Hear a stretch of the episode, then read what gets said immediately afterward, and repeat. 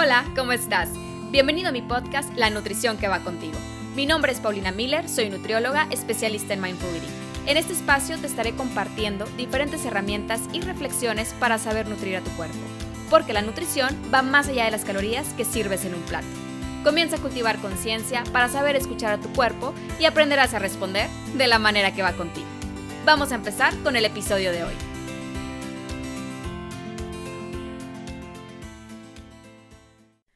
Hola, ¿cómo estás? Hoy en este espacio te quiero compartir una pequeña reflexión sobre el lenguaje que se utiliza cuando se habla de uno mismo. Y en este episodio me voy a enfocar sobre todo al lenguaje respecto a la alimentación y el cuerpo físico. Siento que se está creando un hábito, o no sé, inclusive un tipo de moda, el realizar comentarios sobre la poca aceptación que se tiene en uno mismo. Vaya, suena quizá medio fuerte, pero es la realidad. El estar comunicando que necesitas hacer ejercicio para bajar un número de kilos para verte bien en cierta talla de vestido, parece estar volviéndose algo tan común y aceptable en nuestro círculo de amistades. Y entre risas y no risas estás diciendo en palabras escondidas que tu cuerpo está mal y necesitas cambiarlo. Y la amiga, para seguir con la plática, te comenta, yo también. A mí también me urge bajar de peso y se arranca el tema de conversación que abarca unas cuantas horas sobre la nueva dieta, la solución de la tía de una amiga, el secreto, ya no tan secreto, que leíste en el blog, que te apareció en internet cuando estabas buscando, cómo bajar 5 kilos en una semana sin dejar de comer para que me quede el traje de baño en vacaciones.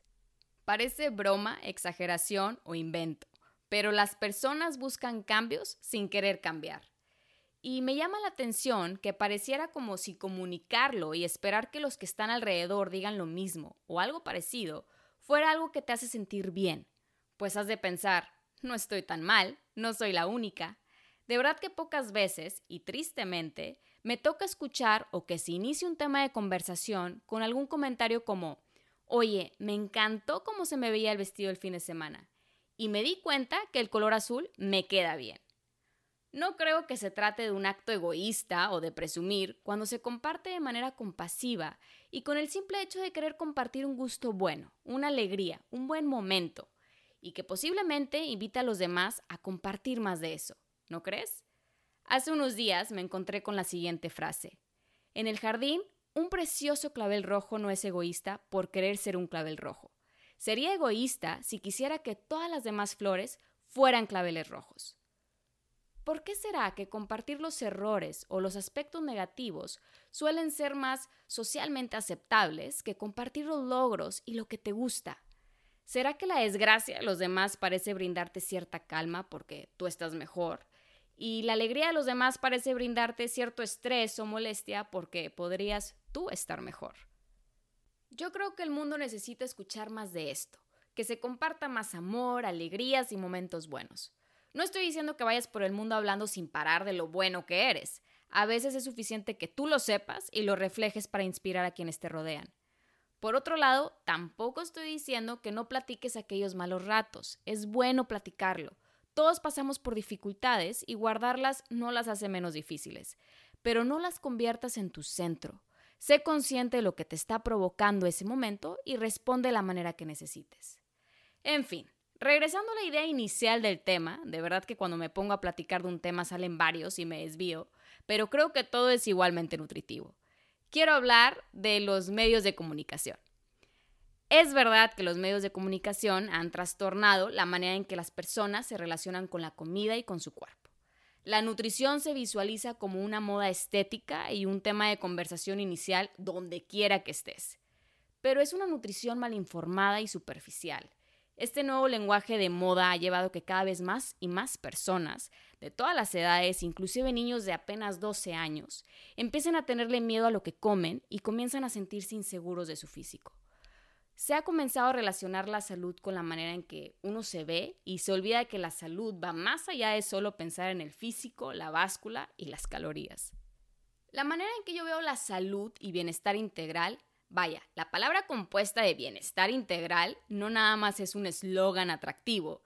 De verdad que me refiero a bienestar integral. Hablo de que te sientas bien no nada más físicamente, porque claro que eso importa, pero que también tomes en cuenta todo lo demás que eres, cuerpo, mente y alma. Se trata de pensar en un todo, lo que siente tu corazón, lo que piensa tu mente, lo que conforma todo tu ser. Hablo también de tus órganos vitales que te cuidan y te mantienen vivo, de tus emociones, sensaciones físicas, pensamientos, sueños, deseos y demás. Implica pensar en un todo. Así como te comenté en el episodio número uno, no eres un robot. Algo que es seguro es que no podemos controlar lo que comparten los medios de comunicación. Y yo no me pienso desgastar tratando de crear razón en quienes deciden publicar temas de nutrición como si la salud de una persona no estuviera en riesgo. Esto ya es punto y aparte. Pero bueno, sí podemos empezar a cambiar nuestro lenguaje, la manera en que nos referimos a nuestro cuerpo.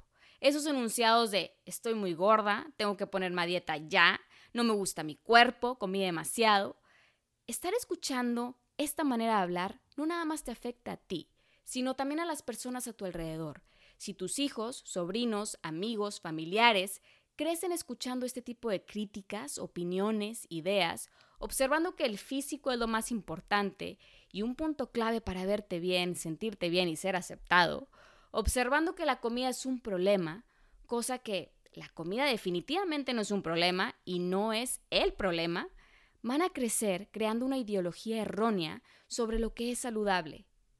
Simplemente a veces me ha tocado observar cómo la mamá está a dieta y tiene a sus hijos menores de 15 años en el mismo plan de alimentación, muchas veces estricto. Entonces, ¿qué pasa?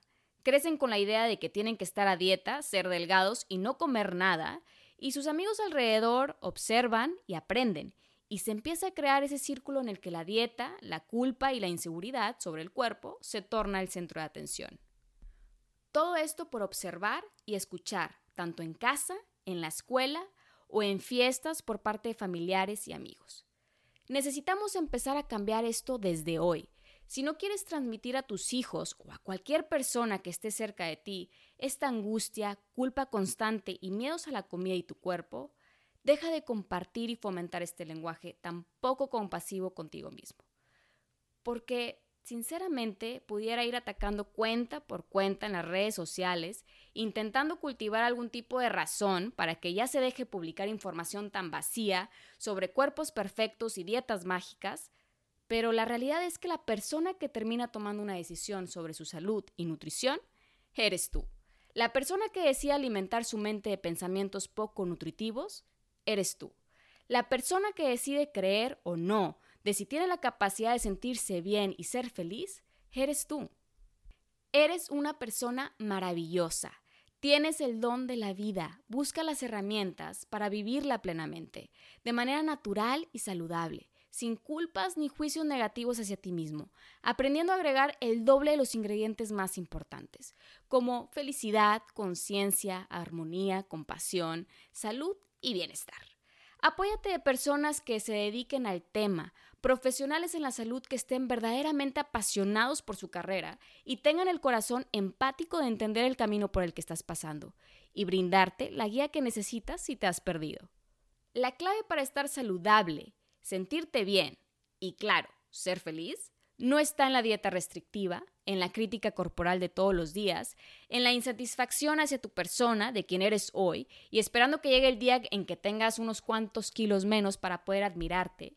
La clave está en aprender a apreciar, valorar y aceptar tu cuerpo, encontrar la manera de comunicarte con él y aprender a proporcionarle lo que necesita, ya sea comida, nutrientes, actividades, hobbies, momentos. Acuérdate que la comida no es la única respuesta. Quizá por eso sigas sintiendo que te falta algo, porque no estás viendo más allá de la báscula y las calorías. Hoy te invito a que digamos juntos alto. Alto al lenguaje pobre, crítico y sin compasión hacia tu cuerpo. Alto a seguir fomentando imágenes de cuerpos físicos perfectos que dicen ser ideales. Y alto a creer que eso existe. Basta de medir salud con el peso de tu báscula. Alto al miedo hacia la comida, y alto a la constante insatisfacción hacia tu ser. Ya es hora, ya es el momento de cuidarte, respetarte y amarte como la persona que eres. Y desde este lugar de amor propio, comienza a nutrir lo que necesita ser nutrido. Hoy comienza a ser más consciente de las palabras que utilizas sobre ti. Deja de ponerte etiquetas, etiquetas que solamente te limitan, y comienza a contemplar lo grande que ya eres. Recuerda, así como eres lo que piensas, también eres lo que te dices a ti mismo todo el día. Las palabras son la materialización verbal del poder. Elige las palabras adecuadas porque tu cuerpo te está escuchando. Si quieres realizar un cambio, empieza cambiando la perspectiva que tienes de ti misma, confiando en ti, en tus habilidades y la grandeza que ya posees en este momento.